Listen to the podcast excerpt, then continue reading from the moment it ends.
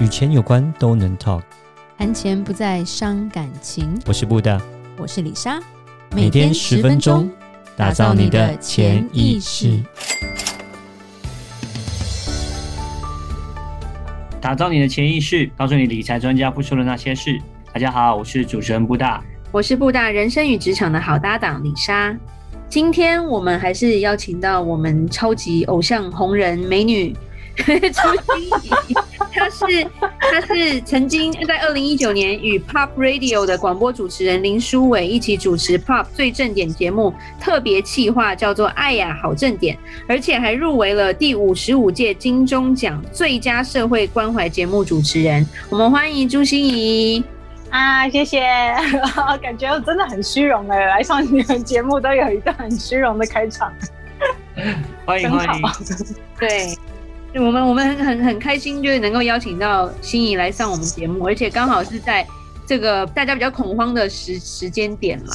是，没错，这个时局真的是让大家都很焦虑哈。是，那今天我们其实想要聊一聊，就是其实像就像说，人生就跟股市也很像啊，起起伏伏嘛，一直一直涨涨停板的应该没有啦，一直跌停板的应该也没有啦，所以总会有一个认赔杀出的那一天。那我们身为人哈，我觉得有一个心态没有办法调试，就是我们不知道怎么去面对这种失去的感觉。可以请心怡来分享。唉，所以我我叹了一口气，是因为我觉得这个真真的是真的是很难的，尤其是我觉得越嗯越从小有优越感的人是。你越难做这件事情，就是面对失去，跌得越惨那种感觉吗？哦、呃，对，应该是这样子说。呃，我我我我，呃，先说一个前提哈，我我自己为什么会刚才说到优越感，是因为呃，我后来才越来越发现，原来我以前那个叫优越，现在叫自信。可是优越和自信原来是有两个很大的差别。哇，那真对。那 所以，所以优越感是因为你跟人家比，你觉得你比人家厉害，嗯，你做什么事都很厉害，对，那个叫优越，对。可是那个不是自信，因为你知道吗？我以前就是常这样啊，我不知道李莎能不能体会。那时候我们每次都常常。呃，角逐第一名啊，或者是干嘛？你真的你会一直担心说，你下次会不会表现好？你下次会不会失常？会不会败给他？会不会还有黑马跑出来更厉害？我们班有有有，还有好几个黑马。对，国中的压力是很大的，这我真的。然后每次到夜自习的时候，你好想休息，可是你看到别人都还在念书。对，真的真的是那个叫做什么悬梁刺股，就要拼命打自己，然后让自己是那种觉得觉得还是当最后一名最开心，因为你进步一名就有进步，第一名可怕就是你怎样，你只要稍微不动，你退后一名就输掉那种感觉，很可怕。对对对，所以我觉得以前我们我们被呃这个体制训练出来的，我们叫做优越感，就是。你不是在建立真正的自信。我还记得有一次中国文我考最高分九十九，但是被打了。嗯。然后 怎么那么惨？哎，人生没有被父母打过，第一次被打是因为我考九十九分。哇塞！所以你知道这个这个这个心理压力很大。所以为什么很多人很优秀，可是？他没有办法面对社会，对，因为他真的从小就是品尝优越感，去吸取这个，他以为这就是他追求的目标。但是我说到今天我们要讲这个失去，是其实其实这这是一个很重要的嗯过程，就是我我以前是品尝优越感，然后吸取优越感，然后一定要自己比别人好，就算很大的压力我也在所不辞，这样一定要去跟别人 PK。可是。当我真的面临人生这样的意外，就是当我得到脑瘤，然后当我必须得做很多很多的治疗，我没有选择的余地，我要活下来，我就必须得这样。是，然后我觉得最痛苦的不是那个医疗的过程，因为那个医疗过程就是一个摆烂的概念，就是别人要你怎么做就怎么做。可是我觉得最痛苦的过程是。你当你开始就是一个残缺的身体，我的眼睛、耳朵、手脚，然后你要再次清醒的面对社会，那是一件多么可怕的事。那那时候我超想自杀的啊，所以自杀、自残、自伤都试过我。我那时候记得，就是因为一直以来，我就我说过，心仪在我们学校可以堪称校花的美貌，对啊。然后我觉得，因为你是长脑瘤嘛，那开刀的话，嗯、我觉得光是女生要把头发剃掉，就是一个很难接受的事情了。对，你还记得我那时候剃光头，对不对？然后每天戴不同的头巾，然后戴帽子，对，对，然后那时候。不打你就要被我被我骂一下了，就是你知道那所有男人都跑了，哇，好不好现实啊？不会啦，我觉得还是很多男生心中你还是女神的好不好？没有，大家都不敢。我知道大家的心里就是不敢来碰我，因为那个时候我很脆弱，很容易头痛，很容易不舒服。是，大家都不知道要跟我讲什么话，也安慰也不知道怎么安慰。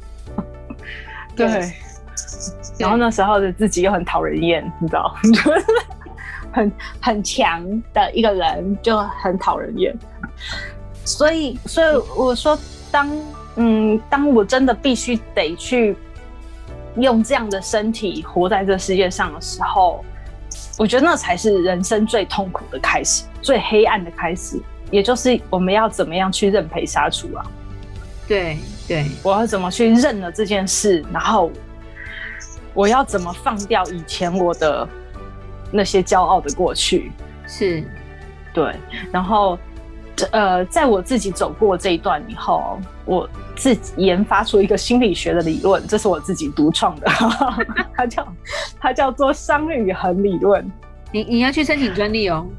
啊，是哈，可是我到处讲哎，这样子大家都可以 随便剽窃，对对对，要智慧财产权哦。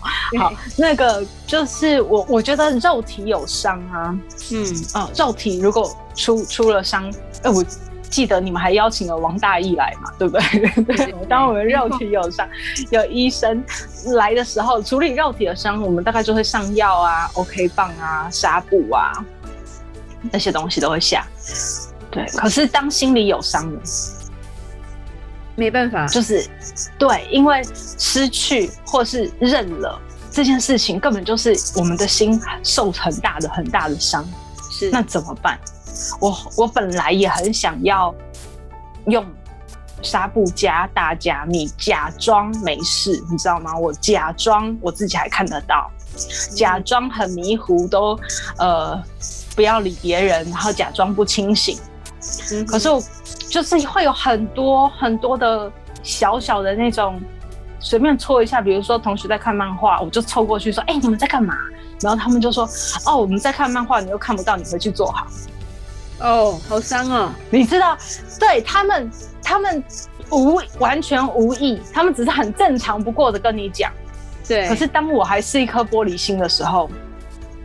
我就完全碎了，对，所以我后来才发现，身心里有伤，真的没有办法这样处理，因为你光听到、想到、感觉到任何事，都会提醒着你失去了，你失去多少，是你不再是以前的我了，对，然后就会有很大的气愤，为什么这种事降临在我身上，不是降临在别人身上？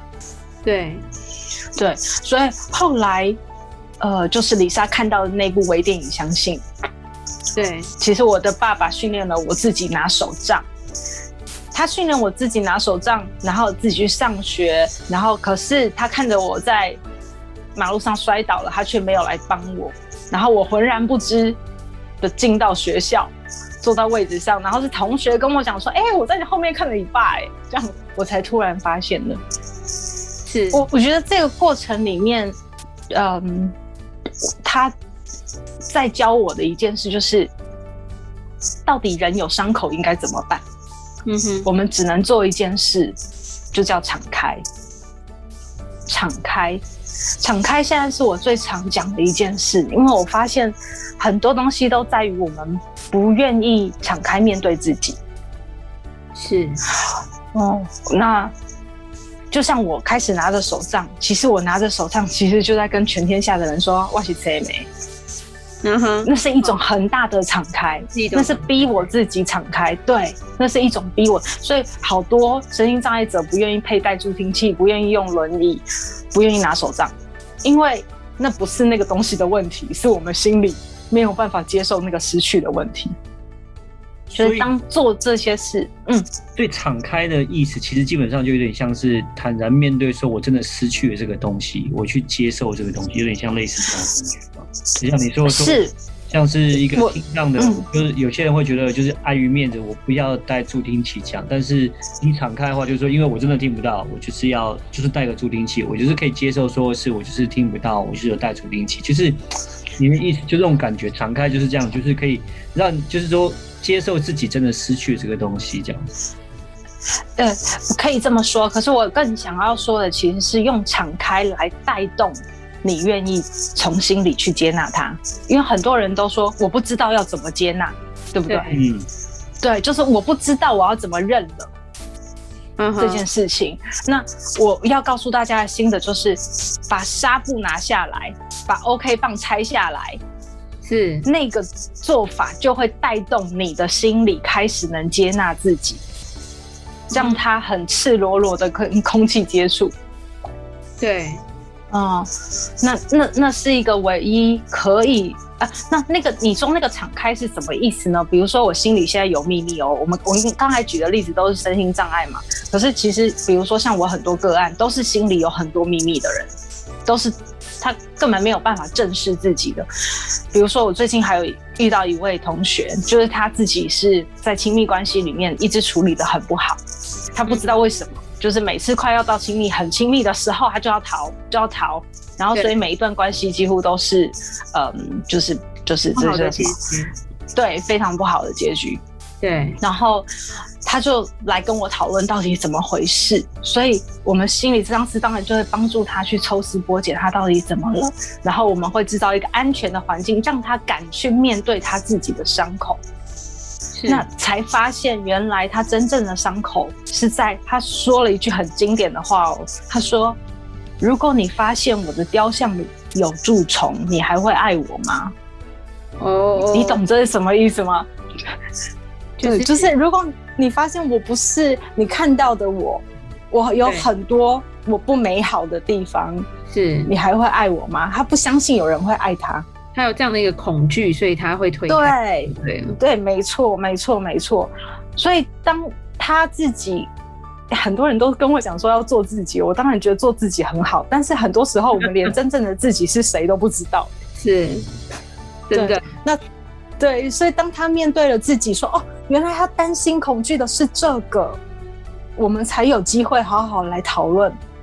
因为他已经敞开了，对他自己敞开了，然后也对我敞开了。嗯、是，那他就可以来，我们来可以来好好检视这个伤，他为什么会存在那里？他的那么大的恐惧是哪里来的？那他都用以前的经验来活现在的方式，那现在那些关系会跟以前的一样吗？”嗯，哦，那他也必须得去接受一件事，就是他也有可能别人发现他有蛀虫以后不爱他。对对对，是，可是这些都是在我们还没有认识那个伤之前根本不知道的事。对对，嗯，所以我觉得接纳最重要的事就是。正视，真的去正视伤口，然后你的敞开，你不一定要拿手杖，也不一定要逢人就跟人家说，哎、欸，我洗车没，或者是什么的，对，不一定。可是要敞开，至少对自己，对自己要诚实，就是一个自我接纳的一个过程。我觉得，对对对对对，这样子自就是从自我是这样子来的啦，不是优越。对，你说的超对，对，所以最后最后。才会走到我，我觉得现在真的叫自信。自信就是你知道你自己好哪里，坏哪里，潜能是什么，特质是什么，擅长做什么，不擅长什么。嗯哼。然后对尊严和面子都没有那么重要，就是那我了解我自己最重要。是是，我觉得这个真的、嗯、像你讲的，我觉得很轻松啦。可是其实我觉得很多人都做不到啊，做不到，就很多人还是。还是蛮纠结，在于他就敞没有办法敞开。就你刚刚说尊严跟面子都不算什么，但是尊严跟面子对某些人来说就是什么？对，对啊，因对，因为他想要包裹他东的东西，尊严和面子，我常常看到的就是他在包裹他的伤，那个伤可能是他其实自己没什么信心，有点自卑，怕被别人瞧不起，很想证明自己的能力。嗯哼，就是那那些东西都其实是一个包扎他的那个我说的纱布 OK 棒，但是更重要的是里面是什么？对，呃，这太这个这个真的蛮特别，而且我觉得还蛮有还蛮有帮助的啦。对，我觉得人生就是真的，有时候我们我们里面藏的东西藏越久，其实影响我们内心的健康越大啦。